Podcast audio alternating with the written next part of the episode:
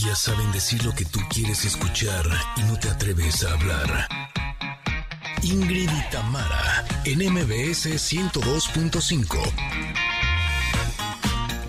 Buenos días, Connectors. Buenos días. Me sentí así como la maestra cuando llegaba al salón. ¿Cómo, presente. ¿Cómo les da? Oigan, qué fin de semana más emocionante vivimos en materia deportiva. ¿A poco no? Canelo y Checo Pérez nos hicieron vibrar en el box y obviamente en el Gran Premio de México, respectivamente.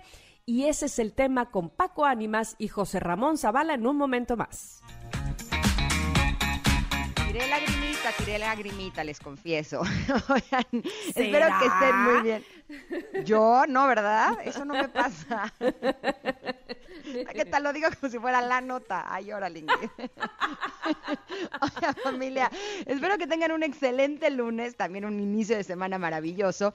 ¿Y qué creen? Ya se vienen las compras navideñas, también se viene el buen fin. Por eso platicaremos con Wolfgang Erhard Varela, que es vocero nacional del Buró de Crédito, para decirnos cómo hacer compras inteligentes sin abusar de los créditos bancarios. Uy, apúntele bien, apuntémosle bien ahí. Oigan, ¿saben qué? ¿Qué? En los primeros días de noviembre nos acompaña nuestra presidenta en jefa del Club de Lectura, Norma Bautista, con unas propuestas que valen la pena leer. No se la pierda. Y lo que sí es una noticia es que hoy toca en Enneagrama en lunes. Sí, sí, sí, así será. Así es que Adelaida Harrison nos hablará de los niveles de integración de la personalidad 3 y mucho, mucho más. Así es que como verán tenemos un gran programa, además del comentarot, regalos y las canciones viejitas pero bonitas. Así comenzamos aquí en Ingrid y Tamara. Ingrid y Tamara, en MBS 102.5.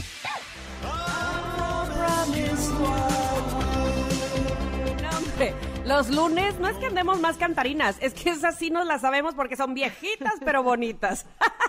son de nuestra época, disculpe usted, pero súmase, súmese, súmese a decirnos qué canción viejita pero bonita le quiere o quiere escuchar el día de hoy, quiere proponernos el día de hoy para que sea parte del programa de este lunes con el que iniciamos. Qué gusto me da saludarles. Ya decía yo hace un momento, el fin de semana muy movido en lo deportivo. Eh, Ingrid echó lágrimas, seguramente más de uno echó lágrima también de emoción cuando este cuando vimos ganar al Canelo cuando vimos estar en el podio a Checo Pérez, en fin, o quizá con algún otro eh, deporte, qué sé yo, pero fue un, sobre todo esas, esos dos deportes, pues obviamente con mucho orgullo eh, aplaudimos a los ganadores. Así es que espero que lo hayan pasado muy, muy bien este fin de semana, que haya sido también de descanso, de lo que usted haya querido, básicamente, ¿verdad? Bienvenidos sean todos aquellos que nos están sintonizando en el 102.5 MBS. Muchísimas gracias a quienes así lo hacen en Ciudad de México. Y también, por supuesto, a quienes ya sintonizaron el 102.1 FM Globo en Córdoba y así mismo lo hicieron en Comitán, pero en el 95.7, en EXA. En Mazatlán lo hacen a través de EXA 89.7 y los saludo con mucho cariño con el mismo cariño que recibimos a quienes están en Tapachula, EXA 91.5 y por supuesto a todos los que se conectan vía plataformas digitales. De verdad que es un agasajo leer todos los mensajes desde donde eh, nos están escuchando, gracias a la tecnología, gracias a que eh, podemos estar cerca de ustedes eh, en plataformas digitales y, y no importa que no estén aquí en el país, que estén en donde estén, tenemos una cita todos los días. Y en, plataformas digitales me encanta porque pueden oírnos en la tarde, en la noche, un ratito ahorita, un ratito más al rato. Qué bueno, me da mucho, mucho gusto. Todos son bienvenidos. No solamente ustedes, sino por supuesto mi compañera y amiga que apenas me habla porque ya va a estrenar su programa de televisión. Se cree la muy, muy, nada, nada que ver. Bien merecido, Ingrid Coronado. ¿Cómo le va? Ay, te adoro, Tam, neta. Me caes muy bien. Qué bueno, porque la cosa es igual, parejo, así, muy bien. Así, así que bueno que te caigo bien porque trabajas conmigo todos los días y si no, sería un martirio. Sería un problema en realidad. Oye, no hay cosa más terrible, bueno, hay muchas cosas terribles, pero una de las cosas más feas que hay es ir a tu trabajo sin ganas de ir, ¿no? Sí, totalmente de acuerdo. Qué feo es eso. No, no, no. Por fortuna, mira, toco madera que no me pasa. No, Por fortuna ese no es el caso. No, gracias a Dios, no. La pasamos súper bien. Oye, ahorita que hablabas de eh, cuestiones deportivas, sí, nuestros dos mexicanos nos hicieron sentir sumamente orgullosos este fin de semana. Pero híjole, estuvo bueno, ¿eh? También Novak Djokovic eh, rompió otro récord al ganar el Master 1000 de París. Oh, wow. Sí, sí, sí, no, bueno, o sea, ha estado buenísima la cosa deportiva, la tendremos por supuesto que más adelante. Pero dime una cosa, Tam, ¿tú qué disfrutaste más? Eh, ¿La pelea del Canelo o el Gran Premio de México con el triunfo de Checo Pérez en tercer lugar? Pues digo, digamos que disfruté la que vi, que fue la, la, pelea. Esa sí me la aventé toditita. Este, entonces, sí, ya después, al día siguiente, me enteré de lo de Checo Pérez vía redes sociales y, y más o menos estuve leyendo y demás pero esa no me tocó, digamos, verla así paso a paso. Y la del Canelo sí, entonces esa me emocioné, sí, claro que sí. Claro que sí, estuvo padre, ¿no?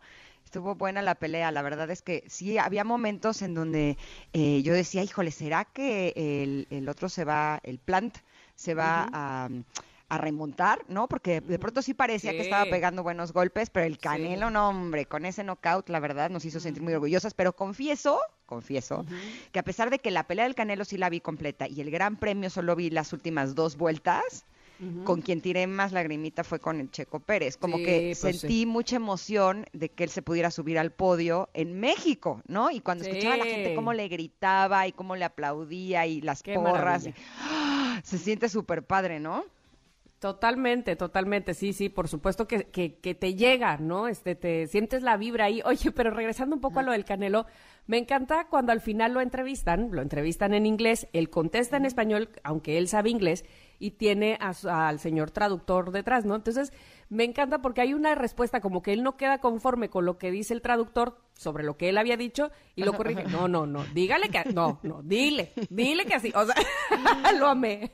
Pero además les voy a confesar lo que me pasó eh, Paolo no quiere aprender inglés, independientemente de que su escuela le enseñan, está como rejego, ¿no? Y entonces siempre le digo, Paolo, es que el inglés es súper importante, te juro que te va a abrir muchísimas puertas. Y me dice, mamá, si yo quiero ser futbolista, no necesito el inglés. Y yo, claro que sí, para tus entrevistas es muy importante. Y cuando veía el traductor del Canelo, yo, no, Canelo, no me estás ayudando. Paolo me va a decir, ah, puedo tener mi traductor, ¿sabes? pero no es lo mismo que, que un boxeador tenga un traductor a que todos los del equipo de fútbol, ¿no? Traigan traductor, no sé, no sé si eso es estilo o, cómo es el rollo, pero bueno, el caso es que me encantó que Canelo decía, oiga, yo no dije eso, dígale bien.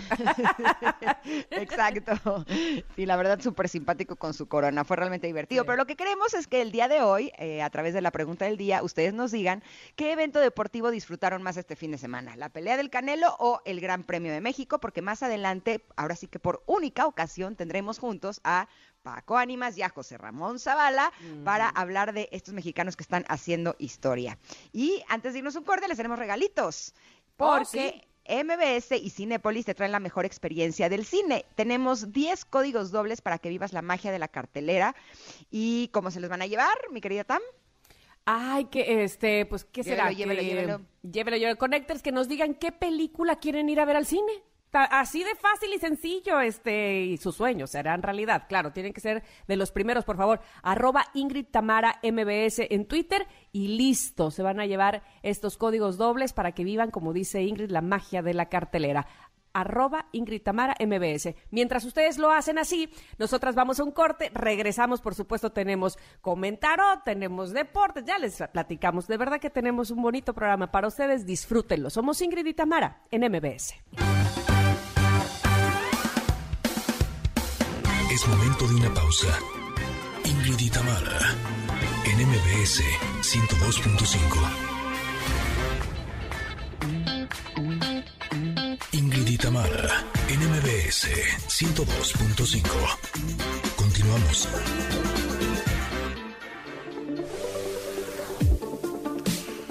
De hoy, en nuestro comentario, estaremos hablando de el oráculo de los sueños. Ándale, pues. Bueno, em, lo que nos salió el día de hoy para poder comentar eh, dice lo siguiente. Fíjense, es súper.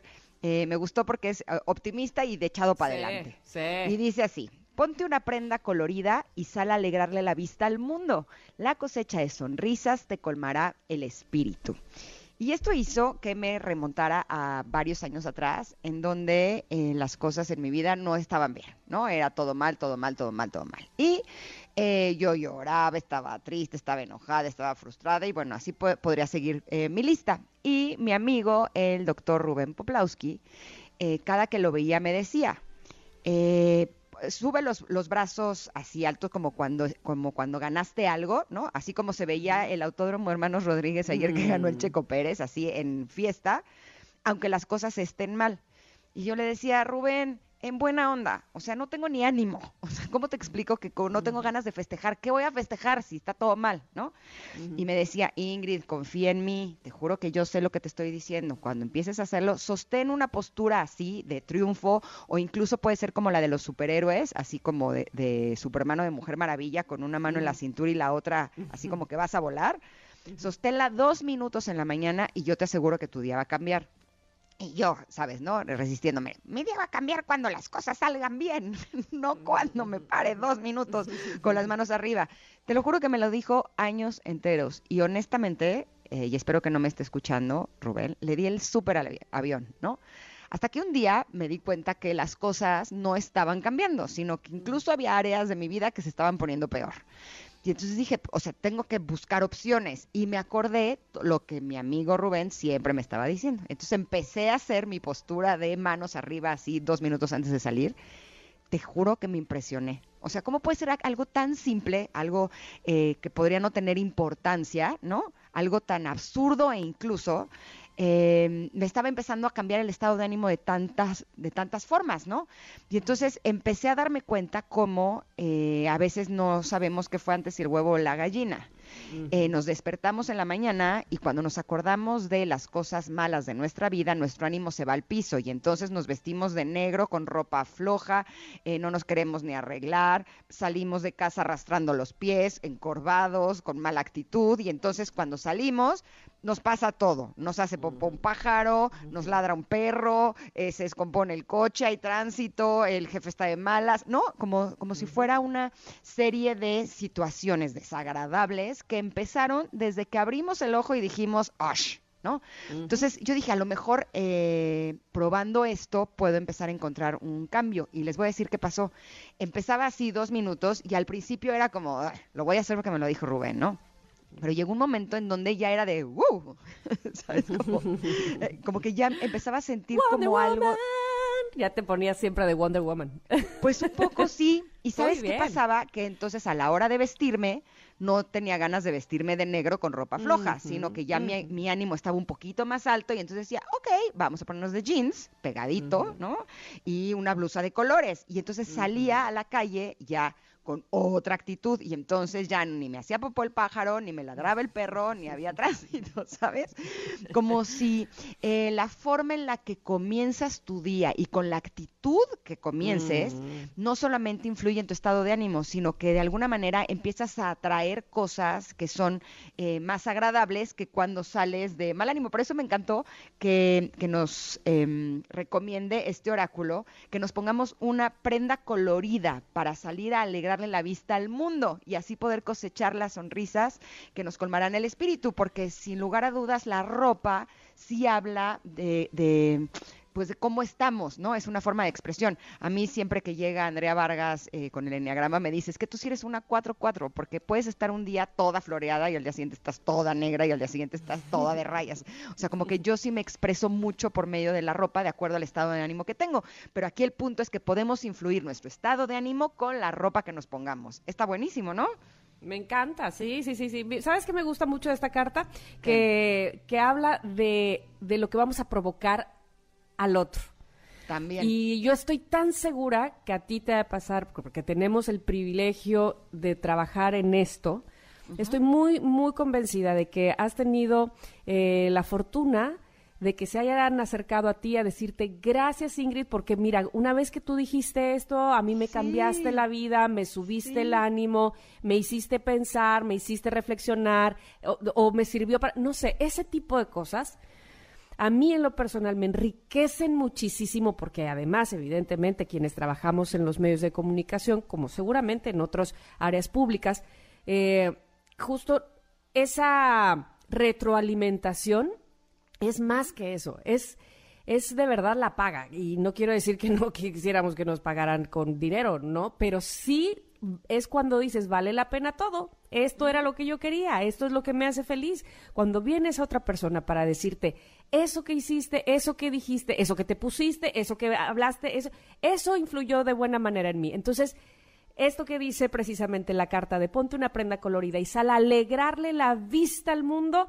qué bonito es cuando, cuando justamente eso que estás ofreciendo se refleja y los demás lo captan y también te dan a ti precisamente esa alegría. Entonces, yo creo que estamos en una posición de agradecimiento total a quienes nos escuchan, por ejemplo, el día de hoy, eh, a, quienes nos han visto o escuchado en algún otro momento y que y que nos han hecho saber que les hemos hecho bien de alguna manera. Gracias de verdad, porque justo cuando nos lo hacen saber, nos hacen muy bien a nosotros, a quienes trabajamos en esto, a quienes, pues no me gusta tanto en este momento decir la palabra trabajar, sino quienes nos dedicamos o damos la vida en los medios de comunicación. De verdad, muchísimas gracias. ojalá siempre, siempre, siempre sea así recíproco. Y cuando no se trata del trabajo, cuando nada más es me pongo una playera este fosforescente, roja, morada, amarilla, qué sé yo, de verdad que ah, saber que alegras al vecino o que haces otra cosa por aquel que está allá afuera, qué felicidad, ¿no? Cuando eres generoso eh, y, el otro te, te, agradece y te dice, oiga, gracias vecino porque me ayudó con tal cosa. Bueno, es que se siente, no sé, este, es, un como que te completa el día, ¿no? Como que te lo hace, como que, ay, qué, qué bueno que hice este, este, este acto de, de generosidad, porque mira, fue bien recibido. A mí me parece que eso es maravilloso y que deberíamos hacerlo, por supuesto, de manera más consciente siempre. Mira, justo ahora que hablabas de los mensajes que a veces nos mandan o que nos encuentran en la calle, justo ayer recibí el mensaje de Lisi y eh, es un mensaje un poco largo, pero una parte, te juro que sí me, sacó lagrimita, así te lo digo. Eh, dice, a mí me ayudaste mucho y eso mismo te quiero agradecer. Gracias por tomar el tiempo para ayudarnos a sanar. Gracias por todo, Ingrid. Ayudaste a cambiar mi vida. Y te juro que cuando leí así, ayudaste a cambiar mi vida, me di cuenta del poder que podemos tener como seres humanos. Y no solamente tú y yo que estamos en este programa o como comunicadores, sino que lo podemos hacer a lo largo del día. No sabemos si una llamada, un mensaje, eh, lo que le decimos a alguna persona en la calle, una sonrisa, ¿no? Puede incluso eh, transformar la vida de alguna persona y de la misma manera lo podemos hacer eh, de forma negativa. Entonces creo que tenemos que tener mucho cuidado y sobre todo ser conscientes del el poder que tenemos como personas para influir en otras, ¿no? este mensaje termina diciendo, anhelo con el alma conocerte en persona y darte las gracias de frente bueno. O sea, por supuesto que yo también anhelo con todo mi corazón, Lisi, poder conocerte en persona y darte un abrazo y agradecerte que te tomes tú el tiempo de escribirme cosas tan bonitas, porque eh, muchas veces eh, me imagino que las personas no, no se imaginan, ¿no? Por un lado, que leamos los mensajes y por otro, que causen un impacto tan importante ellos en nuestra vida, ¿no crees? Pues, o sea, es para los dos lados. Totalmente de acuerdo, porque finalmente por eso también nos dedicamos a esto, ¿no? Este, vamos, que no nada más para que nos chulen y nos digan cosas, sino para causar un impacto en las personas que nos ven o que nos escuchan o que nos leen, ¿no? Eh, entonces, cuando viene la retroalimentación, bueno, ahí es cuando dices, ah, no, vamos, que lo estoy haciendo bien o que por al menos para esta persona eh, lo estoy haciendo correctamente, ¿sabes? Es como, eh, como la respuesta a lo que has venido haciendo profesionalmente todos los días desde hace muchos años. Así es que, por supuesto, impacta de, de muy, muy buena manera y siempre estamos muy pendientes de lo que ustedes están eh, recibiendo de nosotros. Así es que, gracias, gracias, gracias. Me encantó esta carta y, como bien decías también, no nada más quienes nos dedicamos a eso, todas las personas del mundo, toros, toros, toros, toros, podemos causar un buen impacto en el otro y, y, me parece a mí que la generosidad, o sea, actuar con generosidad siempre, siempre, absolutamente, no hay pierde, siempre trae buenas cosas.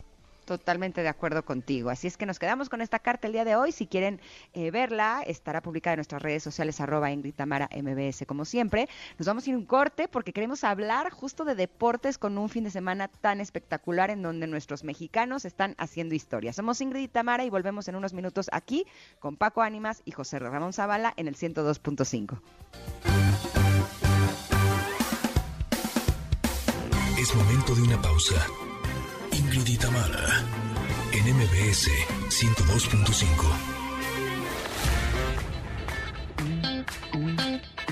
Ingrid y Tamara, en MBS 102.5.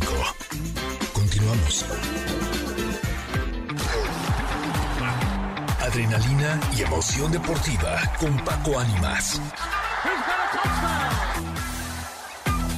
Y sí, con Paco Ánimas, porque hay muchas cosas de las que podemos hablar el día de hoy, como decíamos desde el principio del programa, en respecto al, con respecto al deporte y lo que sucedió justamente el fin de semana. Así es que, mi querido Paco Ánimas, ¿con qué iniciamos?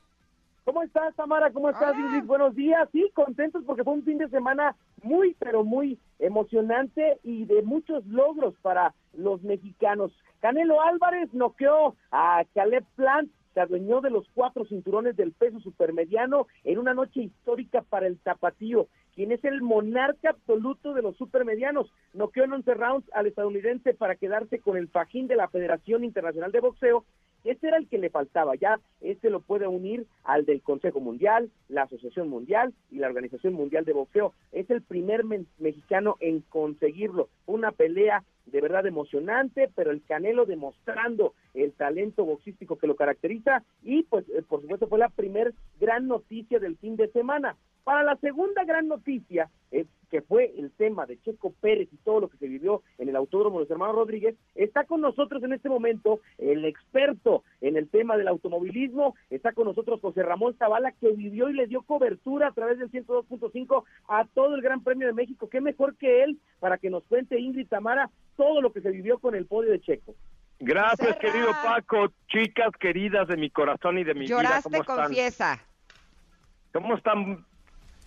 Eh, muy bien, José Rad. Queremos que nos confieses si lloraste cuando se subió al podio Checo Pérez. Lloré, lloré, lloré en muchas ocasiones. La verdad pues es que sí. Fíjense que además tuve la fortuna de en la premiación estar junto al papá de Checo Pérez. Acabo de, subir por ahí un, un video que ojalá lo vean porque es eh, impresionante y súper emocionante ver cómo un papá festeja el triunfo de un hijo. Es, de verdad está súper emotivo, no se lo pierdan, lo acabo de subir ahí a mi cuenta de arroba soy Ramón. Es una, es una joya porque fue un día lleno de emociones, fue un día lleno de triunfos, fue un día lleno de alegría, lleno de esperanza, lleno de sabor, lleno de buen automovilismo. Algunos dicen por ahí, es que la carrera estuvo cuadrada. No, fue una carrera muy técnica. No hubo muchos rebases, pero Max Verstappen desde que salió en la punta, desde que salió, eh, pues tuvo ahí la fortuna del incidente de Valtteri Bottas. ¿Se acuerdan que el viernes les vaticiné que la única manera para, o sea, que lo único que deseamos es que Bottas y Hamilton tuvieran un incidente?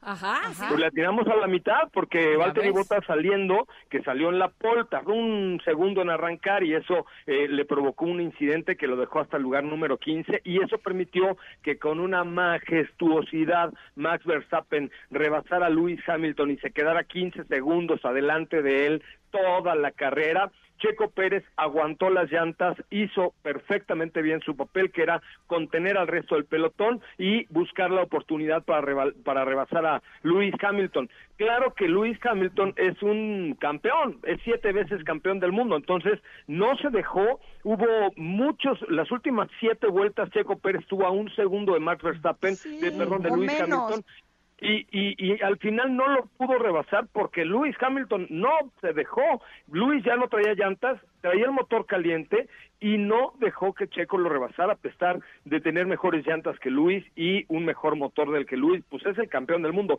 pero el 1-3 del equipo de Red Bull Racing fue épico, mágico, el, autódromo pletórico, las gradas vestidas de verde, blanco y rojo, la gente bailando, la gente aplaudiendo.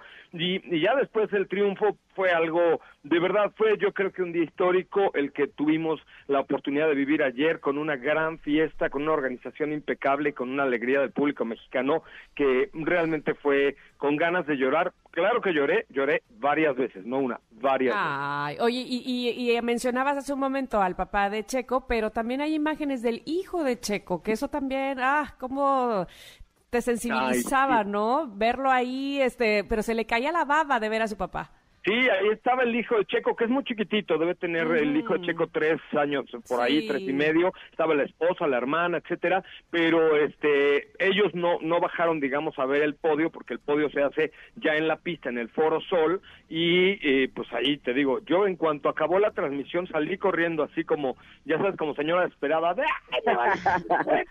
como señora, crucé el pado casi corriendo, pero hasta las manos levantaba así de, ¡eh, eh, ábranme! Y total, pues tuve la fortuna de ver el, el triunfo, el triunfo de Checo Pérez es un tercer lugar, pero es un triunfo haberlo logrado en México, pues junto al papá de Checo, y, y ahí creo que de, ver al papá, como la cara del papá, sí. lloré. O sea, vean, de verdad, es el último video que acabo de publicarlo hace un ratito en la cuenta de arroba soy Coche Ramón en Instagram, porque fue de verdad épico, épico, épico, todo el día, o sea, todo salió a pedir de boca, Valtteri Bottas comete un error y eso lo deja fuera. Oye, y pero este... es una cosa, José Ra? Eso tengo una duda, porque yo, o sea, yo vi también la precalificación el, o sea, el sábado. El sábado.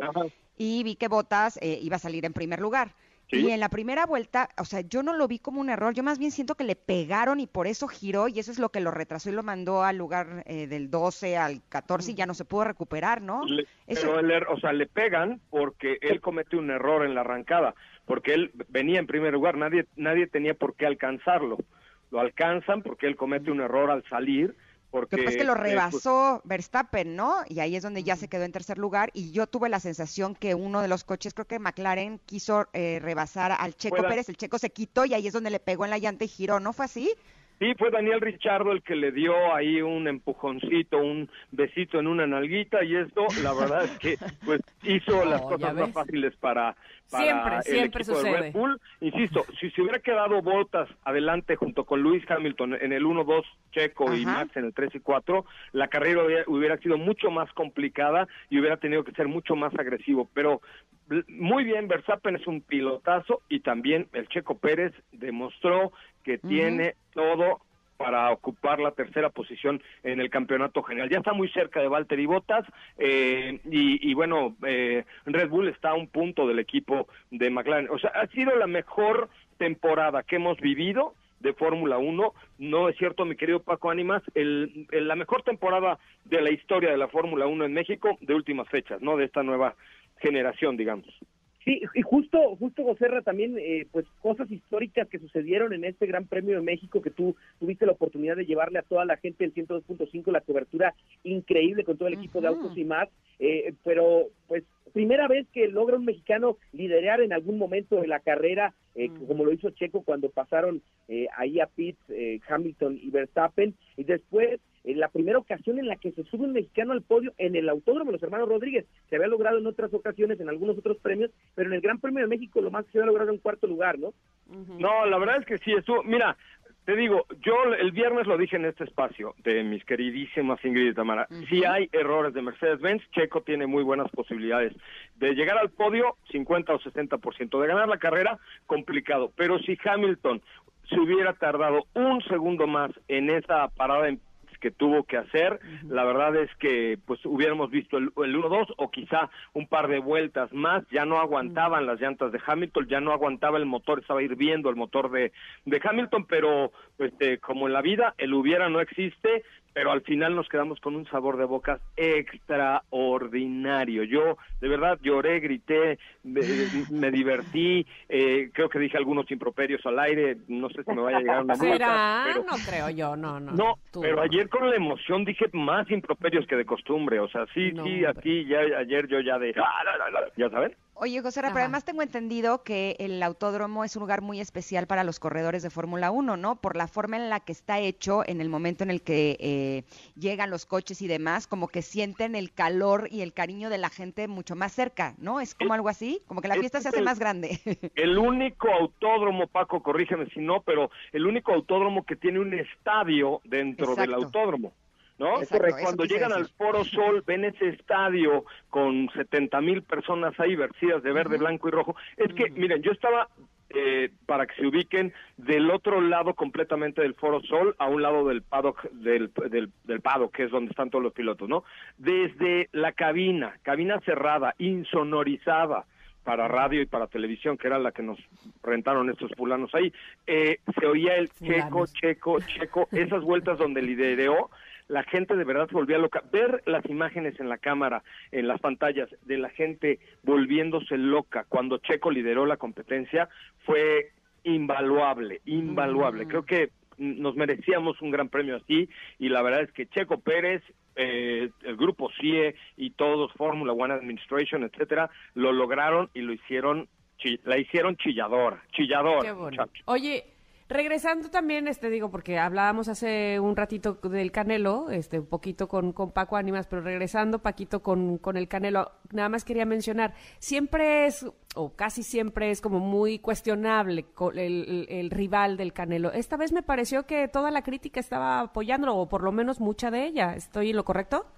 Sí, es que sabes que sí, eh, Caleb Plant, eh, Caleb Plant, perdón, eh, logró conectarle en alguna ocasión al Canelo en el arranque de la pelea, entonces no fue un famoso como bulto que le dice, no, ves que le pusieron un bulto y por eso ganó, no, en realidad el tipo venía con, con una marca 21-1, eh, eh, únicamente una derrota, 21 victorias, 12 knockouts, entonces, no era cualquier cosa. Obviamente es aplastante eh, lo del Canelo, que tiene 57 victorias, una derrota, eh, dos empates por decisión, 39 knockouts, ¿verdad? Pero la verdad es que eh, no era un, un, boxeador sencillo, aparte que era un poco más alto físicamente y esto hace más espectacular la forma en la que gana el Canelo Álvarez. ¿Y qué, qué peculiaridades nos da la vida, no? Dos mexicanos brillando el fin de semana, los dos zapatillos, entonces, al estilo Jalisco nos, nos vestimos este fin de semana con dos grandes éxitos en diferentes disciplinas, pero el deporte mexicano levantando la mano fuertemente a nivel internacional. Y qué mejor que vengan muchísimos más fines de semana así, ¿no, José Ra? No, por supuesto. Oigan, chicas, si les gustó el traje de Checo Pérez y de Verstappen de Charro, el Nomex, no se llama traje, se llama Nomex, pero... ¿Qué es el Nomex? El Nomex es el traje de los pilotos. Ah, ¿Charro? No, no, sabía que, ¿No lo vieron? Era, o sea, venía, tenía como lo que llevan los charros en el pantalón, que no sé cómo se llaman, eh, eh, eh, y era un traje que, que hicieron especial para el Gran Premio de México, tipo un traje de charro. No me fijé en eso. Ay, mana, por Dios. Ay, Ingrid. Ay, no, pues yo tampoco. Yo tampoco, pero seguramente se han de ver vistos muy bien. No, no. Confío plenamente. Y Verstappen un, un tipazo, ¿no, José Ramón? Que, que agarró la bandera de México. Sí, eso sí lo vi. junto a Checo, muy contento por el 1-3. La verdad es que, que es un piloto que va a ser también seguramente de época eh, como lo está haciendo actualmente el austriaco y que de verdad demostró eh, esa calidez que el pueblo mexicano le regaló al equipo de Red Bull Racing y pues abrazaba a Checo como si hubiera sido Checo el que ganaba, ¿no? No, pues, es que realmente Checo ganó, ¿están de acuerdo? O sea, realmente Checo ayer ganó. Totalmente de acuerdo. Y además, eh, o sea, él se subió al podio en México, que es la primera vez que sucedía en el Autódromo Hermanos Rodríguez. Y también el Canelo se ligó con sus cuatro cinturones, lo cual nos hace sentir enormemente orgullosos de los dos. Les agradecemos enormemente, Paquito Ánimas y José Ramón Zavala, que hayan estado con nosotros. Esta sección de deportes estuvo por todo lo alto. Les mandamos un abrazo enorme y gracias a los dos. Gracias a los dos. Gracias, Paco. Bye, bye. Bueno, pues nosotras vamos a un corte rápidamente. Regresamos, tenemos muchas cosas aquí para ustedes. Somos Ingrid y Tamara. Nos escuchan en MBS 102.5. Es momento de una pausa. Ingrid y Tamara en MBS 102.5. Ingrid y Tamara en MBS 102.5. Continuamos. Ármate con el mejor buen fin en Liverpool. Compra en línea y recoge en Click and Collect hasta en dos horas si tu producto está disponible en tienda. Válido del 10 al 16 de noviembre. Consulta restricciones. En todo lugar y en todo momento, Liverpool es parte de mi vida. Ármate con el buen fin en Liverpool con envío gratis. Presenta. Enneagrama Nueve formas de ver la vida. Descubre la tuya.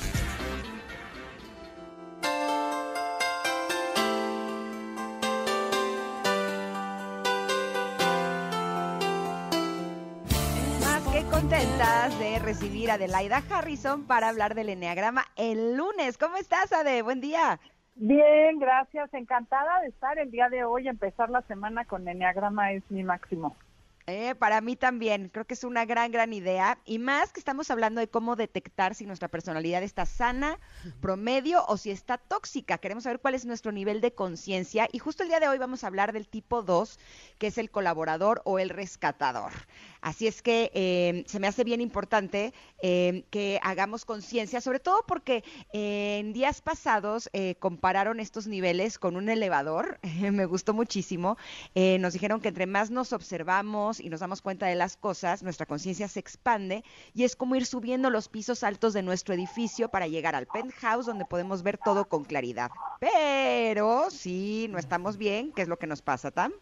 Y bueno, sí, también nos dijeron que si estamos estresados, podemos descender rápidamente hasta el sótano de nuestra personalidad y sacar lo peor de nosotros mismos sin darnos cuenta. O bien, también podemos vivir en piloto automático en los pisos de en medio. Así es que hoy vamos a hablar de cómo se ve la personalidad 2 en estos tres niveles de conciencia. Ade, cuéntanos, por favor. Oye, pues sí es bien importante que la gente se cache. Todo el día subimos y bajamos en este elevador, como bien decimos, pero el chiste es darte cuenta dónde andas y quiénes se detonan, qué situaciones, porque en cuanto haces conciencia, tu cerebro actualiza esas estrategias. Y además, si la gente supiera que las personas conscientes son 30% más productivas y más comprometidas, invertirían más dinero en el desarrollo personal. Eso está mm. grueso. Totalmente de acuerdo contigo, pero a ver, ¿qué te parece, Ade, si nos platicas cómo se comporta la personalidad 2 en los pisos medios, ¿va? Empezamos en medio, luego vemos cuando se van al sótano y así terminamos en el penthouse, así bien motivados. claro que sí, bueno, recordemos que la personalidad 2 es conocida como la colaboradora son personas que buscan sentirse queridas, necesitadas, porque les encanta agradar y complacer a los demás. Su miedo más profundo es el rechazo y no ser queridas. Mm, a ver, a ver, a ver. Entonces, ¿cómo voy a hacer si soy un dos promedio que vive pues en los pisos del medio? Pues mira, en ese nivel te das cuenta de ciertas cosas, pero no ves por qué actúas. Entonces, por ejemplo, estas personas van a buscar tener conexión con todos alrededor de ellos para poder satisfacer sus necesidades y sentirse importantes y necesitados con los demás. Entonces, en este punto le llamamos el punto de equilibrio, porque ni picho ni cacho, pero dejo batear. O sea, literal es como un piloto automático que tenemos la personalidad 2, donde deseo ser amada este, y necesitada, pero empiezo a ayudar y a ser cariñosa con tal de que los demás me quieran. Mm. Entonces, son personas que se van a así esforzar mucho porque el mundo vea lo buenos que son y sus buenos sentimientos. Empiezo a ayudar porque quiero sentirme bueno. Eso es lo más importante en el enneagrama, lo que te motiva a hacer las cosas. El tema es que cuando empiezo a ayudar mucho y a meterme mucho en las necesidades de los demás, empiezo a perder límites. ¿Y qué sucede? Dejo de lado mis necesidades por estar viendo las de los demás, pero además esos límites empiezo a brincar, a invadir a los demás como que tengo que demostrar que mis sentimientos son tan buenos que me vuelvo muy efusivo y entonces, por ejemplo, son personas que les preocupa mucho, ay, qué padre que nos llevamos tan bien, ¿verdad? Entonces hablan de una manera especial de ser contigo. Mm. Tu frase podría ser en este nivel, tengo lo que necesitas. Y un ejemplo, por ejemplo, Pavarotti decía, mis canciones son un regalo al mundo para que recuerden el amor. Ese es el 2 cuando está promedio, que se siente literal como un regalo para el mundo, que está lindo, pero el problema es que pierden esa conexión con ellos mismos y empiezan a conectarse y a recargarse demasiado con las personas, mm. empiezan a meter a solucionarles la vida y quizá invadir. Por ejemplo, una, esto es caso de la vida real, ¿no? Este, una señora le dijo a su sobrina, no, mi reina, lo que tú debes hacer es cortar esa pareja tuya que tienes y cambiarte de casa. Eso sí, no le vayas a dar la dirección. Literal, estaba empezando a decirle esto. O sea, imagínate, pero todavía fue más allá. Pero no te preocupes, te voy a ayudar a conseguir otro departamento. Es más, de camino a tu casa ya pasé a ver dos depas buenísimos. Me dijeron que sí te aceptan que yo sea tu aval y te presto para el depósito. Es más, ya lo arreglé, ya dejé el depósito y te cambias el sábado. Entonces, Suena lindo, el problema es que la chava no sabía si quería cortar con el galán, no, que, no sabía si se quería cambiar de casa y esta ayuda tan solícita hace que los demás se empiezan a sentir invadidos ¿Y qué crees que es lo que genera? Que se alejen. Que te alejes. Claro.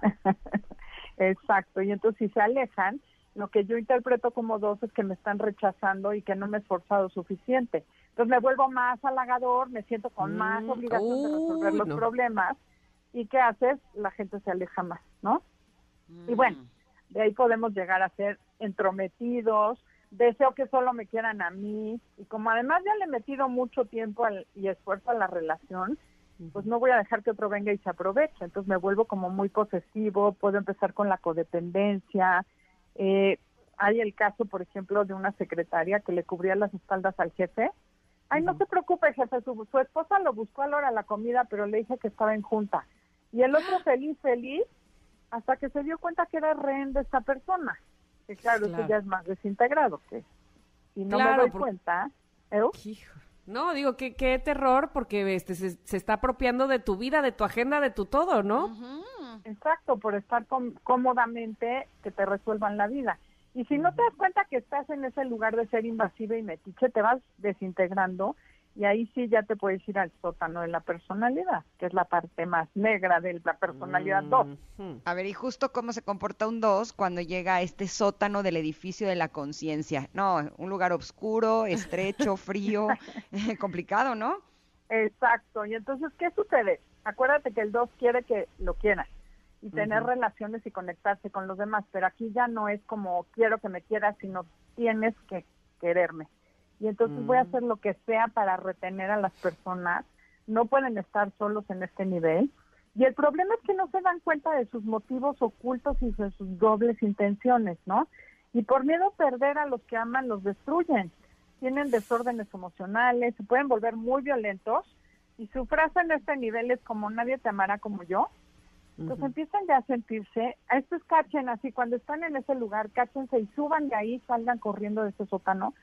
Es cuando sientes con derecho a que los demás te paguen los favores. O sea, ya no es quiero que me ayudes, sino te toca pagar lo que yo he hecho con tanto sacrificio por ti. Aquí ya no estoy manipulándote, sino te exijo que todo sea bajo mis términos. Y las relaciones pueden ser súper destructivas. Eh, el 12 en este nivel puede llevar a grados impresionantes de control y, por ejemplo, pueden somatizar para obligar a los otros a cuidarlos. Es curioso como hay muchísimos casos de personas dos que como, por ejemplo, los hijos ya se hartaron y se fueron. Ah, tengo una tía dos, bueno, tenía, que le dio vértigo. Pero el vértigo es algo que si estás sentadita y no te mueves no hay problema. Entonces podía controlar todo sentada, pero no podía vivir sola, curiosamente. Mm. Entonces, o sea, ¿se pueden enfermar para llamar la atención de los demás? por supuesto, para obligarlos a cuidarlos.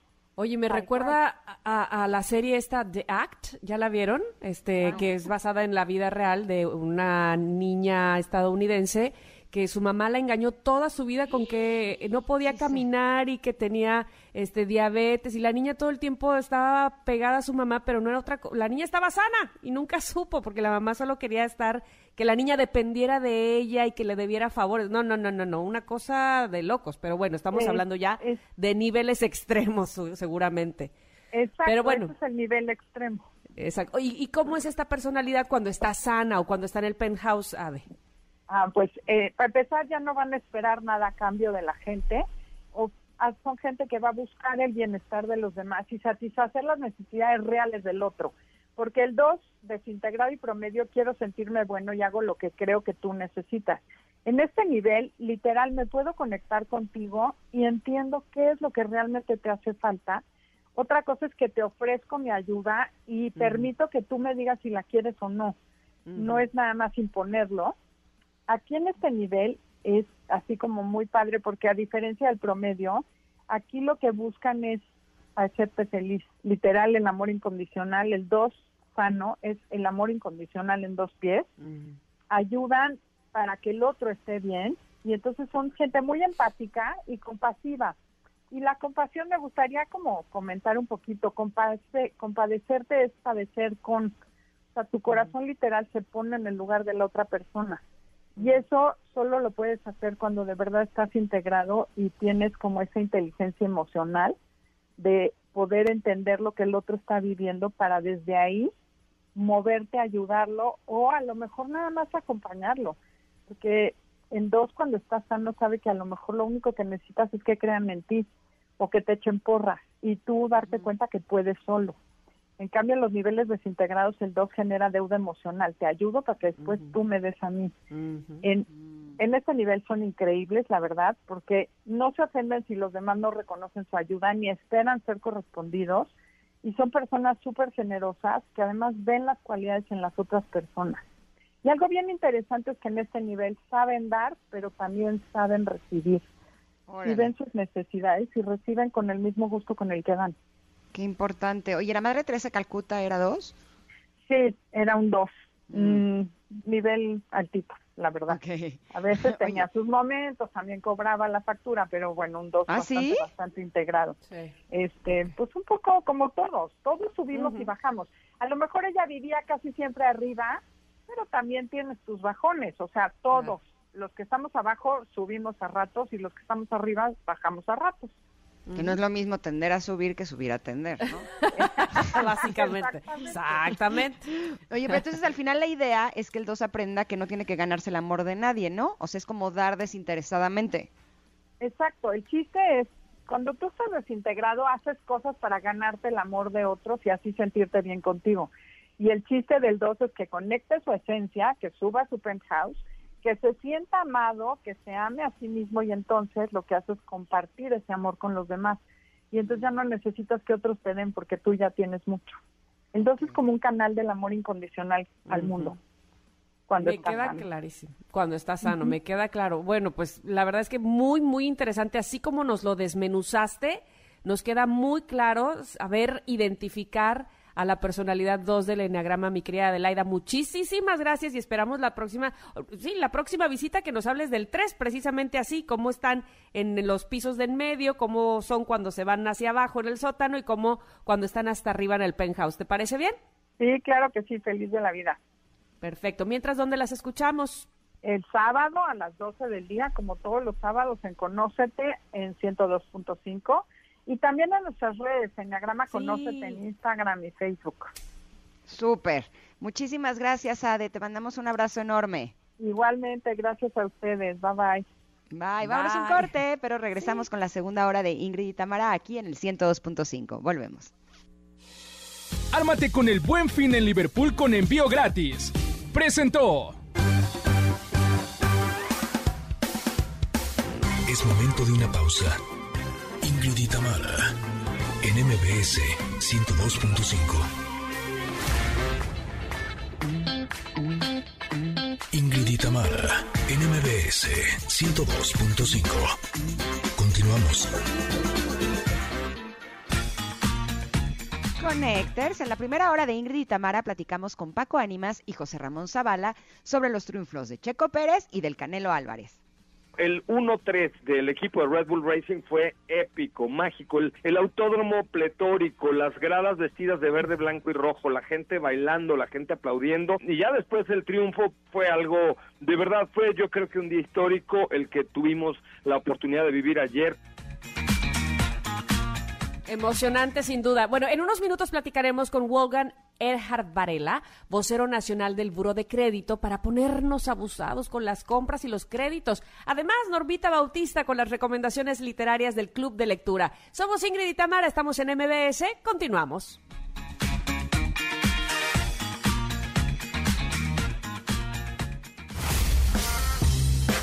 La efeméride del día.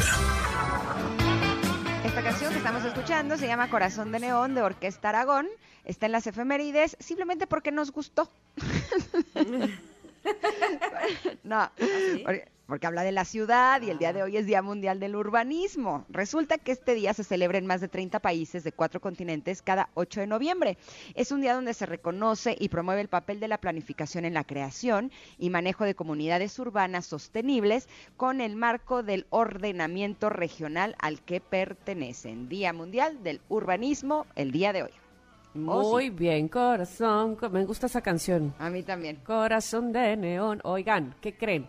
Hoy es Día Mundial de la Radiología. con motivo del aniversario del descubrimiento de los rayos X por Wilhelm Röntgen en 1895, la Organización Panamericana de la Salud promovió esta fecha para sensibilizar a las personas sobre el papel de la radiología en la salud pública.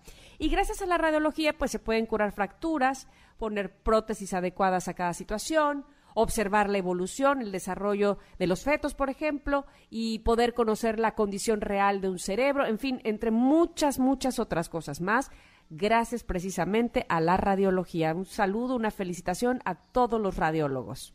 No, hombre, además es un invento que, bueno, es de utilidad. eh, Uf.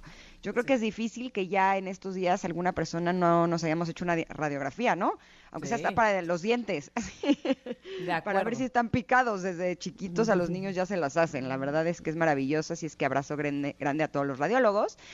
Y el día de hoy también tenemos más regalos para ustedes. Me encanta cuando estamos de ¡Eh! venga, venga, regalonas. venga. Sí, sí, sí. Eh, ya les hemos platicado del viaje de, eh, multisensorial de Frida Inmersiva. Eh, este viaje es a través de la vida y obra de Frida Kahlo. No, es un recorrido realmente espectacular donde pueden disfrutar de la animación y proyección de más de 26 piezas de la pintora mexicana. Ya les he contado que hay una app en la que puedes ver eh, qué es lo que inspiró a Frida en cada una de sus obras. Hay además juegos para los niños, juegos interactivos. No, está, realmente vale muchísimo la pena. Les recomendamos mucho que se den una vuelta porque está bien, bien padre. Y el día de hoy tenemos cinco pases dobles, ¿verdad, Tam? Así es, cinco pases dobles, obviamente para los primeros cinco que en Twitter nos digan dónde nació y dónde murió Frida Kahlo. Está fácil, me parece a mí. Así es que arroba Ingrid Tamara MBS, dónde nació y dónde murió Frida Kahlo, la pintora mexicana. Y listo, se lo lleva, se lo lleva, se lo llevó. Los esperamos en arroba Ingrid Tamara MBS, en lo que nos hemos de ir a, a un corte que es bien rapidito y regresamos para, para hablar de cómo hacer compras inteligentes. Ahí viene, o bueno, ya desde de noviembre, todo noviembre, el, el buen fin, porque se ha ido alargando y no caer en el buró de crédito, en fin, cosas muy interesantes que debemos saber aquí en Ingrid y Tamara en MBS. Es momento de una pausa. Ingrid y Tamara, en MBS 102.5. Ingrid y Tamara, en MBS 102.5. Continuamos. You go, go. Bueno, bueno. ¿Quién no estaba enamorada de George Michael, no? Cuando estaba en The One. Bueno, cuando estaba en todos lados, siempre. de acuerdo. ¿Verdad? Bueno, y bailábamos sí. esta y demás. Eh, estamos el día de hoy en nuestras canciones viejitas pero bonitas. Y esta obviamente tenía que estar. Pero les decíamos antes de ir al corte, y de hecho desde el principio del programa, qué importante saber comprar. Qué importante utilizar bien nuestros créditos. Muchas veces he conocido a varias personas que inclusive no se atreven ni a sacarlos porque qué temor eh, irme de boca, ¿no? Irme como el borras, como decimos aquí, y después no saber qué hacer con los pagos. Y luego, ¿qué hago si estoy en el buro de crédito? Y luego, ¿cómo le hago para salir de él? En fin, por fortuna, el día de hoy nos, acompa- nos acompaña Wolfgang Erhard Varela. ¿Lo dije bien, Wolfgang? Este, casi, es Oh, pero casi Wolf me para los cuates está bien. Wolf para los cuates. Ok, perfecto. Pues él es vocero nacional del Buro de Crédito. Bienvenido a este programa. ¿Cómo estás? Estoy muy bien, muchas gracias, muy feliz de, de que esté aquí con ustedes, porque todas las mañanas los escucho desde el Noti de ¡Eh! Cárdenas, me voy corridito por la programación de MBS. Qué gusto saber eso. Y qué gusto también, como decíamos hace un momento, saber que alguien nos puede orientar, sobre todo en este mes que, que resulta muy tentador para hacer compras y compras y compras e irnos así, de boca. ¿Cómo le hacemos para no caer precisamente en eso? Pues yo creo que toda buena decisión comienza a partir de tener un presupuesto sólido, que es tener conciencia de nuestros ingresos y de nuestros gastos y así determinar cuánto tenemos libre para diferentes cosas, como ahorrar, invertir, comprar seguros, hacer aportaciones voluntarias extras para tener un mejor retiro y por supuesto para el uso del crédito. Ya que mencionaban ustedes el buen fin, que va a haber muchas buenas oportunidades, es bien importante, además de hacer nuestro comparativo de precios, o sea, en- tanto en línea como en tiendas físicas, saber qué me ofrecen, dónde están las mejores promociones, con qué tarjeta pago, me pueden dar puntos triples, meses sin intereses y demás, pero lo principal es, ¿puedo yo hacerle frente a esta compra? Porque mira, las tarjetas de crédito son buenísimas si las sabes usar. Mira, si puedes pagar por lo menos el mínimo que te piden sin generar intereses, como indica tu estado de cuenta, ya la hiciste, te estás financiando gratis. O como yo, que es un totalero, o sea, todos los compromisos que yo asumo, por ejemplo, compras, las ajusto mi presupuesto para saber que voy a poder liquidar toda mi deuda de la tarjeta al final del mes. Entonces me financio gratis. No me interesa cuánta eh, tasa de interés me cobrarían en la tarjeta porque pues nunca la estoy generando. Y esa es la estrategia que tú quieres, porque así pagas sin intereses la tarjeta, pero sí te agarras los puntos o las millas o cualquier otro programa. Ahora, si nada más vas a pagar el mínimo, pues sí se van a generar intereses, los ordinarios de tu tarjeta. Entonces imagínate que tengas un descuento, vamos a ponerlo bajo, ¿no? 20 o 30% de descuento sobre un refri que quieres comprarte, pero la tasa de interés de tu tarjeta, no sé, pongámosle algo más caro, 60. Entonces, pues, ¿dónde está la oferta? Pues la perdiste, ¿estamos de acuerdo? Porque sí te estás financiando con la tarjeta de crédito. Entonces, hay que financiarnos, sí, pero sin generar intereses. Ahora, en el mundo ideal es que uno utiliza la tarjeta de crédito y pagas, ¿no? Todo lo que tienes que pagar para que no te genere intereses. Pero hay muchas circunstancias en la vida que a veces no esperamos, que no planeamos, que nos impiden pagarla. ¿Qué podemos hacer si tenemos problemas para pagar la tarjeta? Bueno, yo creo que ahorita no sería el momento de entrarle entonces a, ningún tipo de compras del buen fin, sino más bien atacar el problema que ya tenemos para quedar bien con la empresa que nos presta y para quedar bien en el reporte de crédito, de buró de crédito, tenemos que pagar por lo menos el mínimo que nos piden y hacerlo a tiempo. Entonces, si no estamos pudiendo cumplir con ese mínimo, necesitamos volver al presupuesto. ¿Dónde se me está esfumando el dinero? Y vamos a cerrar aquellas goteras. Vamos a cambiar nuestro estilo de vida, aunque sea temporalmente, para así bajar nuestro nivel de deuda y volver a un, a un equilibrio. O si eso no es posible, mira, pues te comento, yo vivo solo, tengo dos teles en, en la casa, realmente no necesito dos teles, este, puedo vender una, ¿estamos de acuerdo? Entonces de ahí podría yo pagar la tarjeta. O si de plano nada de estas eh, opciones son posibles, hay que poner atención, porque sí hay solución. No hay que tardarse mucho, sin embargo, hay que ir de inmediato con la empresa que nos prestó y explicarle nuestro problema y pedir una reestructura del crédito. Esto es un cambio en las condiciones. Podrían bajarte la tasa de interés. Eso quiere decir que tu mensualidad va a ser más pequeñita o hacerte tu crédito más grande en el tiempo. Eso también podría bajar tu mensualidad. Una combinación de cosas. Entonces tu mensualidad ahora es más pequeña, mucho más fácil de pagar. Entonces, sigamos bajando el nivel de deuda hasta que estemos otra vez en algo sano y entonces ya podremos hacer compras más adelante. Pero aquí tengo que hacer un énfasis con un pero otra vez. Eh, hay otro tipo de negociación que tú puedes pedir o que te pueden ofrecer, que no es la reestructura. Se llama quita. Es un pago en una sola exhibición que trae un descuento. Entonces, imagínate que yo soy tu banco y te digo, oye, mira, aquí tienes una deuda que no has pagado por mucho tiempo, es de 10 pesos, eh, te ofrezco una quita, págame 6 y, y ahí muere. ¿Cómo ves? Y suena muy atractivo, ah, porque tú pagarías los 6 pesos, el crédito se cierra con saldo cero, o sea, sin deuda, pero lo que a veces se le olvida a la gente es que esos cuatro pesitos de descuento que recibieron, pues es un quebranto para el banco que prestó. Y el reporte de crédito en el buro es un espejo de tus decisiones, buenas, malas y regulares. Entonces va a decir que tenías un crédito de 10, que pagaste nada más 6 y que quedó un quebranto de cuatro. Y estás de acuerdo que pues generar quebrantos es, es, no pagar y los que prestan están buscando señales que les generen confianza de que sí vas a pagarles los créditos que tienes o los que estás pidiendo. Totalmente de acuerdo. Bueno, y cuando digo, porque no se me vaya a ir el tiempo y no he preguntado qué pasa una vez que descubres o que no te prestan un crédito porque estás en buro de crédito. ¿Qué es lo primero que hay que hacer?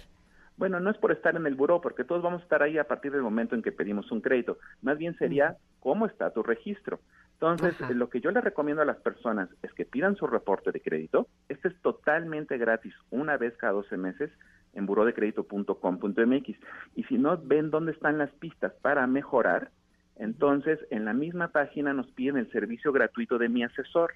Es un asesor virtual y te dice exactamente dónde están los puntos a mejorar hay que hacerle caso al mi asesor para volver a recuperarnos. Si quieres, en general, sería dos cosas importantes. pagar por lo menos el mínimo a tiempo en cada uno de nuestros créditos y también tener cuidado de cómo manejamos los límites de crédito que ya tenemos autorizados. Por ejemplo, en temas de riesgo, no es lo mismo una persona que tiene su tarjeta de crédito hasta el tope o incluso que se pasó del tope, o sea, ya está sobregirada la tarjeta, a una persona que tiene pues, la tarjeta de crédito hasta un máximo del 50% en uso. El, el, primero está viviendo del crédito y el segundo usa el crédito como un método de pago, que eso es justamente cómo quieres usar la tarjeta. Ahora, si te vas a financiar, entonces hay que checar qué tasa de interés me cobra una tarjeta de crédito contra un préstamo personal o de nómina. Estos dos probablemente tengan una tasa de interés más barata. Ok. Ahora, ¿qué pasa para las personas que eh, no han sacado una tarjeta de crédito o no han sacado un crédito bancario? Eh, ¿Requieren cierto historial crediticio para que se los otorguen o cómo se maneja eso? Bueno, depende de las políticas de riesgo y de negocio de cada uno de los otorgantes de crédito, de los que prestan. Sin embargo, te podemos decir exactamente quién sí te quiere prestar metiéndote a la página web, hay un servicio gratis que se llama Acredítate. Ahí el buro de crédito te dice quién sí te quiere dar una tarjeta de crédito o préstamo personal. Entonces, eliges el producto que más te guste y en 48 horas a más tardar ya tienes tu crédito aprobado y puedes todavía alcanzar el, el buen fin. Ah, bueno, pues definitivamente. A ver, voy a hacer una recopilación, si les parece bien, de, de esto que has dicho, Wolf, sobre todo de estar muy pendiente de cuánto es nuestro el dinero con el que contamos mensualmente, ¿no? Yo creo que eso tiene que de ahí parte todo, ¿no? Básicamente. Y luego si tenemos algún problema de pago, hacérselo saber sin dejar pasar mucho tiempo a nuestro propio banco. Ese es el segundo punto importante, ¿no? ¿Cuál mencionarías que sería el tercero? Eh, eh, el tercero es usar el crédito de una forma inteligente, ¿no? El usar la tarjeta como método de pago, buscando el no generar intereses para financiarnos gratis y siempre hacer nuestra investigación, porque los créditos sirven para lo mismo, para pagar, pero las características y los costos son diferentes. Es como los carros, entonces tienes que buscar eh, aquel que puedas tú pagar y el que mejor se acomode a tu estilo de vida. Por ejemplo, si, si le tienes miedo a los aviones, de nada te sirve una tarjeta de crédito que te dé millas, necesitas una tarjeta distinta. De acuerdísimo. Ahora, eh, tienes tú un libro, Quiero un crédito, en donde hablas justo de todos estos temas más a profundidad, ¿cierto? Sí, es correcto. Fíjate, es un buen libro porque no me genera ingresos a mí ni al buro de crédito. Lo escribí con mucho cariño para las personas que quieren saber cómo manejar sus diferentes productos. La tarjeta, el préstamo personal, el de nómina, el crédito del auto, la hipoteca. Y es el único libro en México que te, que te cuenta todo lo del buró, desde cómo interpretar tu reporte de crédito, cómo se elimina la información, qué señales están buscando los que prestan para darte un crédito y tú para que también aproveches esta información para siempre conservar oportunidades para que sí te presten, porque nunca sabes cuándo va a llegar una buena oportunidad o Dios no lo quiera una emergencia donde necesites el apoyo de un crédito quiero un crédito de Wolfgang Erhard Varela. Ay, por favor, dilo tú y sobre todo dinos dónde lo podemos localizar. Eh, Wolfgang Erhard eh, se llama Quiero un crédito, cómo obtenerlo y conservarlo, de Editorial Selector. Lo pueden encontrar en todas las librerías de prestigio, también en tiendas departamentales, o se meten, por ejemplo, a plataformas como amazon.com.mx, ahí encuentras el libro físico, también está la edición electrónica, en las, obviamente en las tiendas de, de Google y, el App Store, pues también lo puedes encontrar y está súper barato. 130 pesos generalmente dan el físico y el, digital normalmente lo tienen de oferta por 20 pesos, así que es una muy buena inversión. No, está buenísimo. Esa es una compra inteligente, sin duda Exacto. Te agradecemos mucho, Wolfgang, que hayas estado con nosotras. Espero que me hayas salido a mí también. Encantado de estar con ustedes. Tengan todos un gran día. Hasta luego. Eh, Hasta luego. Gracias. Abrazo grande. Qué interesante, ¿no? ya así nada más mi cuate Wolf, porque completo no nos sale, la verdad. Pero sí, totalmente interesante. Que practicarlo más. Sí, es un gran tema este, donde sí, cualquiera puede verse envuelto en una mala decisión de crédito o de compra o de pago que nos pueda llevar precisamente a algo que no queremos como tener una gran deuda. Así es que muy bien, muy bien por este libro. Quiero un crédito, cómo obtenerlo y conservarlo. Vamos a un corte, ¿verdad? Por supuesto que sí, pero regresamos con nuestra presidenta del Club de Lectura, Norma Bautista, que nos tiene tres recomendaciones buenísimas para leer este mes. Somos Ingrid y Tamara y volvemos en unos minutos aquí al 102.5. Es momento de una pausa. Ingrid Tamara en MBS 102.5.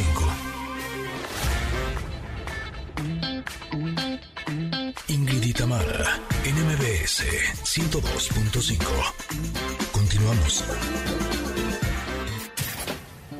El mundo de los libros en el Club de Lectura Ingrid y bajo la presidencia de la Book Friend Norma Bautista. Pues sí, ya está con nosotras Norma Bautista, nuestra presidenta del Club de Lectura, que nos va a tener las recomendaciones de este mes. ¿Cómo estás? Buenos días, Normita. Hola Ingrid, ¿cómo estás? Eh, muy bien. Muy, muy bien, qué, qué bueno que estás, pero no puedo creer que, no, no puedo creer que ya pasó un mes otra vez. Qué rápido. Qué rápido. ¿Qué, es esto? ¿De, qué cosa? Esa fue mi, esa fue mi reacción cuando eh, tuve que mandar los libros para este mes. Eh, fue sorprendente, de wow, ya tan rápido se nos va a ir el año. Sí, pues sí se nos fue así, como agua. Pero a ver, cuéntanos, ¿qué nos vas a recomendar ahora? Ah, pues mira, eh, tengo tres libros hermosos, como siempre. El primero de ellos se llama eh, La hija del rey en el país de los elfos. Y me parece que siempre nos hace falta un poco de fantasía. De esos autores que se encargan de crear mundos fantásticos con hadas, con elfos, donde hay incluso una escritura especial para comunicarse. Y la historia de este libro es realmente un cuento de hadas fantástico. Alberi, que es el, hijo de un rey humano, este, que quiere que su linaje en adelante venga eh, con sangre de, mago, con sangre de elfo, y lo manda a los linderos de, del país de los elfos para que conquiste a la hija del rey de aquel rey.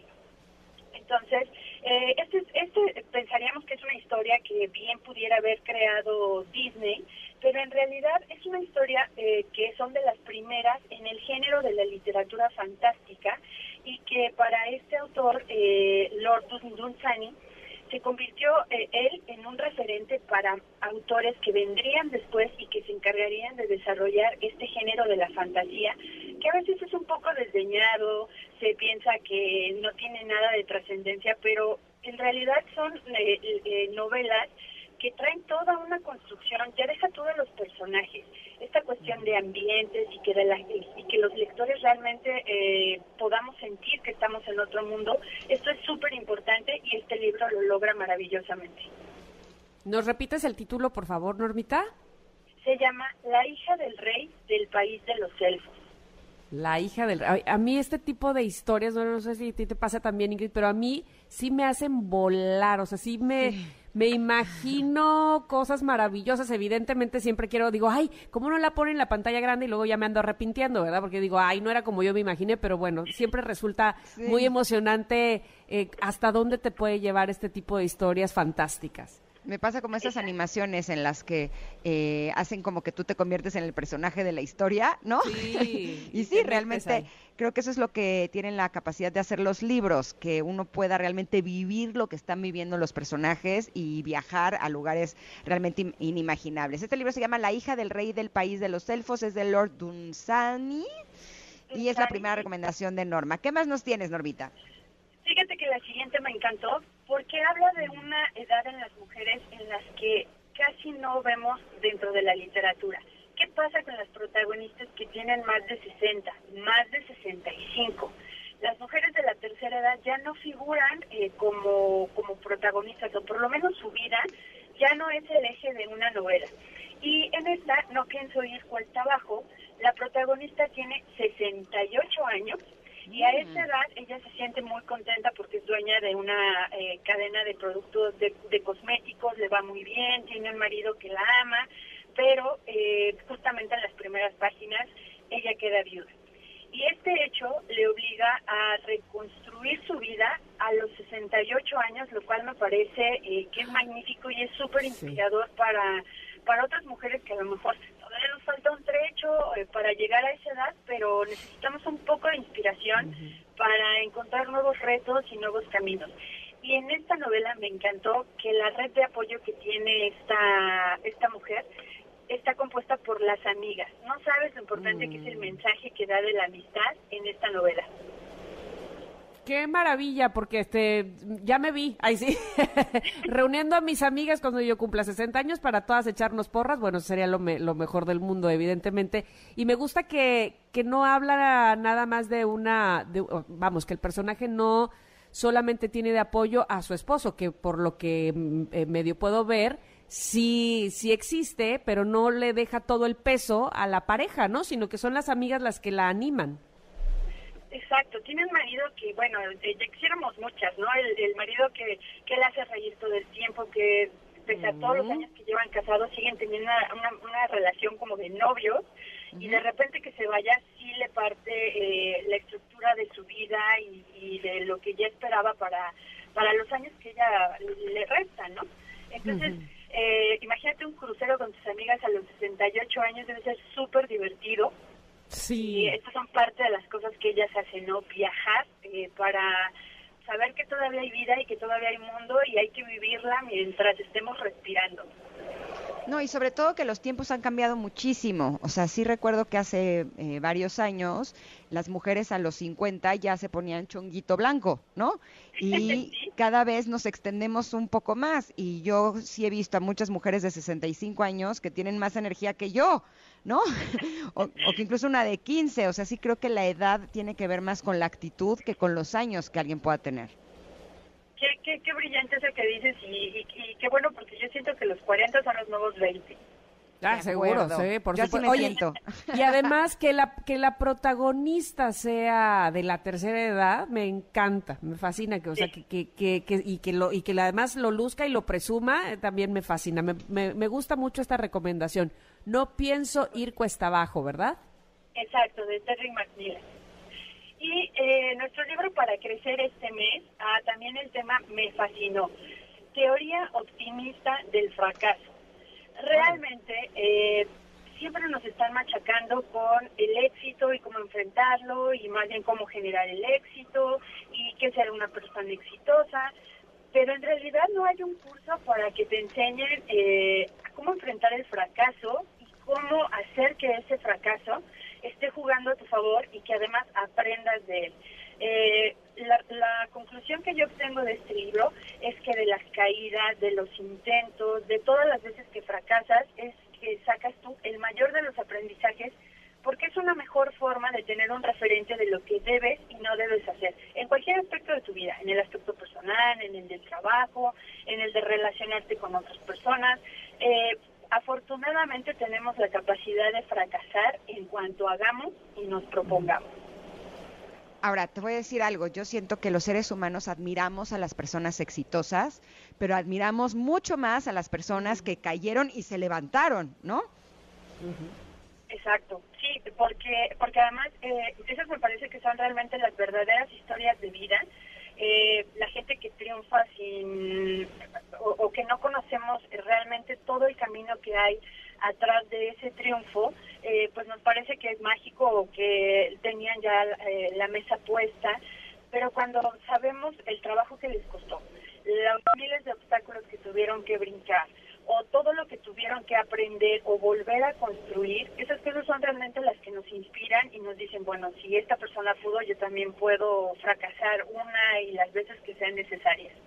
Totalmente. Y este libro lo que hace es justamente enseñarte a lidiar con eso, con el, con el sentimiento de frustración, incluso con eh, el ambiente de derrota y cómo transformarlo en algo que te pueda catapultar a tu siguiente paso.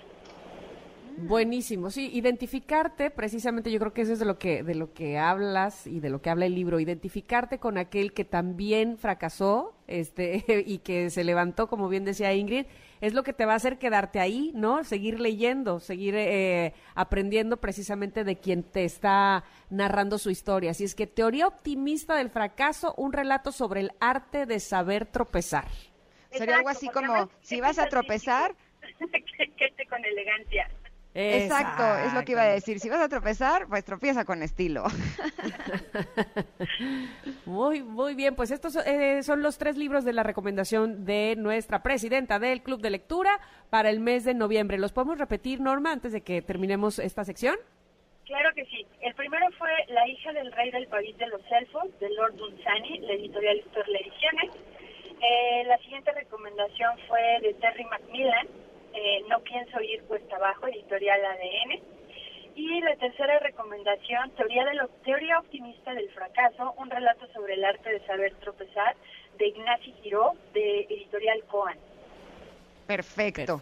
Te agradecemos muchísimo, Norma, que hayas estado con nosotras. ¿Dónde te podemos encontrar para más recomendaciones literarias? Nos leemos en Twitter y en Instagram en arroba normavagu y me voy a poner la tarea de traer muy buenos libros para el cierre del año. Eso, eso, cerraremos con todo. Muy bien, Normita, gracias y te esperamos el próximo mes, ya el último de este 2021. El último, les mando un abrazo. Igualmente, Norma, gracias. Nosotros nos vamos a ir a un corte, pero regresamos. Todavía no terminamos, ¿eh? Todavía tenemos buenas noticias para todos ustedes. Somos Ingrid y Tamara y estamos aquí en el 102.5. Volvemos. Momento de una pausa. Ingrid y Tamara en MBS 102.5.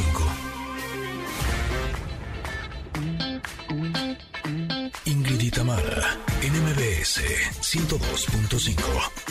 Continuamos. Ingrid y Tamara tienen buenas noticias. Claro que las tenemos. Fíjense que exponen alebrije en Plaza de la ONU en Nueva York, alebrije mexicano, por supuesto. El embajador mexicano Juan Ramón de la Fuente anunció el arribo de un alebrije proveniente del estado de Oaxaca en la Plaza de las Naciones Unidas, esto en Nueva York. A mí esta noticia me estuvo llegando en varios chats en donde podíamos ver el alebrije. Qué cosa más hermosa. bellísimo. O sea, les contaba que hace, yo creo que como un mes o dos, eh, tuve la oportunidad de estar en Oaxaca en el taller de Jacobo y María Ángeles, que son eh, los mayores exponentes de, eh, de este arte, que son el arte de los alebrijes. Está considerado arte más que artesanía.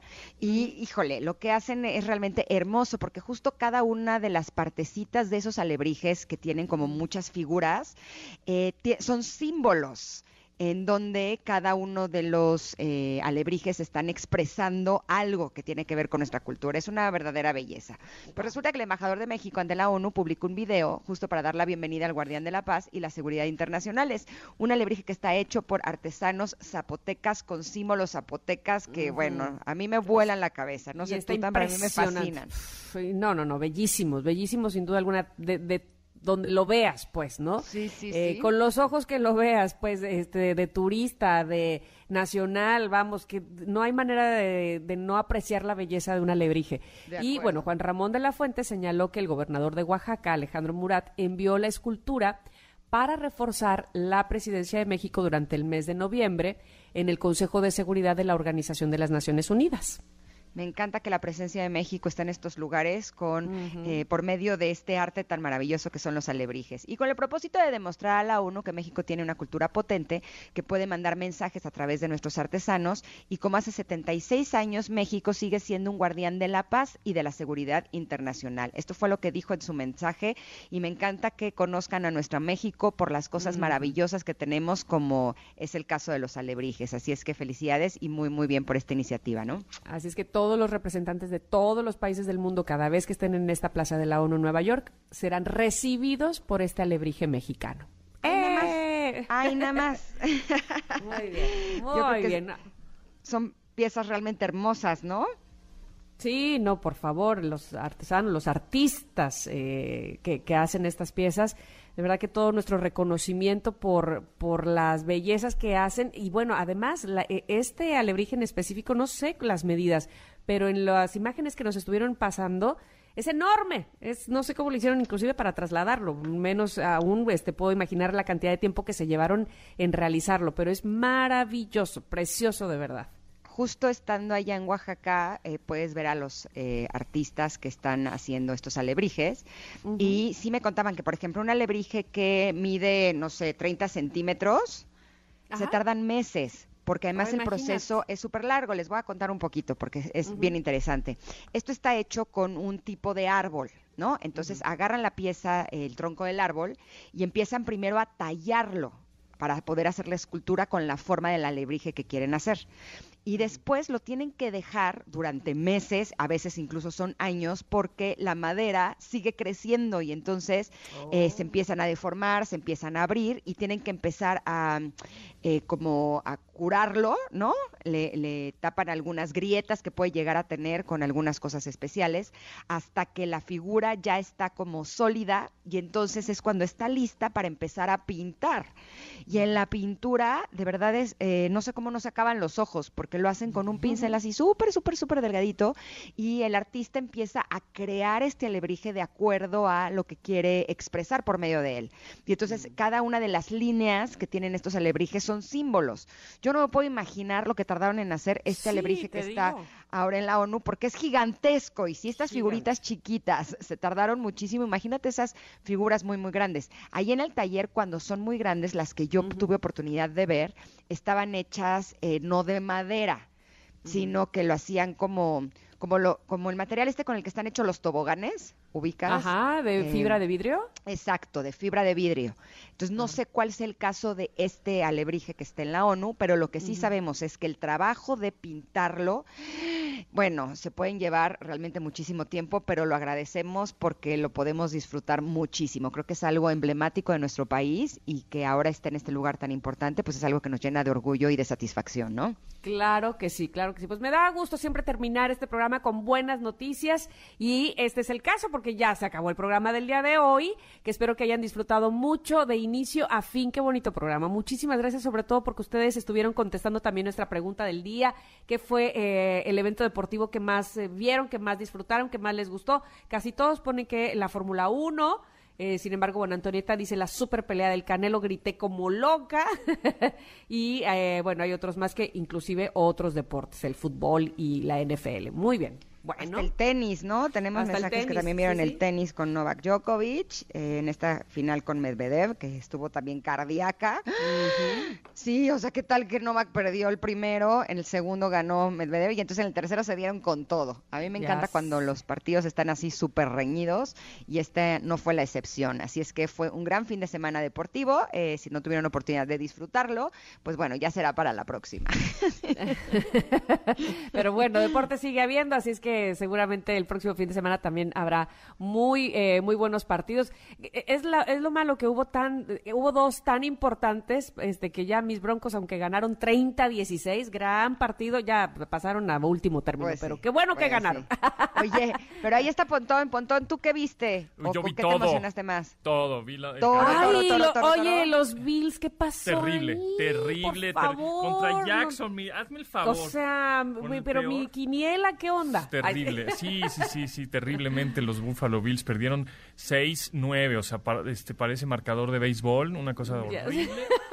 Este, y ya van tres perdidos, o sea, ese, ese es el que tenían que ganar, entonces ya se le complicó la cosa, pero bueno, ahí van como primero de división. ¿Y de Fórmula Digo, 1 de- de Canelo, viste algo? Sí, Canelo muy bien, ahí a mí me parece que lo hizo bien. No soy un experto, este, analista pugilístico, ¿verdad? Pero pues qué bueno que ganó el mexicano y punto. O sea, lo aplaude y será más millonario y pues bien por él, ¿no? O sea, pues qué bueno, pues. Por cierto. Y por cierto, y, y, pues es de Guadalajara, igual que el Checo, que es de Guadalajara, Exacto. igual que Memo Ochoa, que es de Guadalajara. Quiero que mis nietos nazcan en Guadalajara ahora. Ay, O sea, es el semillero de, ex- de gente, este, deportes, deportistas exitosos, ¿o qué? ¿A ti qué deporte te gustaría que practicaran tus hijos o tus nietos? Este. mm, eh, básquetbol me gusta mucho, Sí, mucho, qué mucho. bonito. Sí, y justo hay ya un equipo en la NBA G League en México que se llaman los Capitanes y juegan en la Ciudad de México. Entonces, Oye, Pontón, no eso- quiero ser mala onda contigo, pero para que tus hijos callo. jugaran en la NBA no tendrías tú que ser como 20 centímetros Sí. más alto. Sí, por supuesto. Pero, pero no importa, le, le echan ganas. Yo prefiero Exacto. gente que le eche ganas a gente talentosa. Ah, bueno, bueno, bueno. Pero bueno. esto estaba viendo. El otro día había un jugador que yo decía, ay, mira el chaparrito, ¿no? Y el, y el chaparrito medía un 85, porque los Ya otros medían 210 y 220. Ya o con sea, un 85 la libramos. Ya con eso ya fue jugar. ¿Tú cuánto mides, Pontón? Un 80. Ah, bueno, bueno, bueno. Hay Aguanta, posibilidades. Sí, hay hay posibilidades. posibilidad. Eh, Ya escuché que está ahí Tomasini, así es que también los saludo y platíquennos por favor los dos qué van a tener el día de hoy, no sin antes agradecerles a todos que hayan escuchado Ingrid y Tamara. Ingrid, te escucho mañana. Eh, claro, nos escuchamos mañana. Connectors, gracias por haber estado con nosotros. Les deseamos que tengan un hermoso día. Ingrid y Tamara te esperan en la siguiente emisión, MBS 102.5.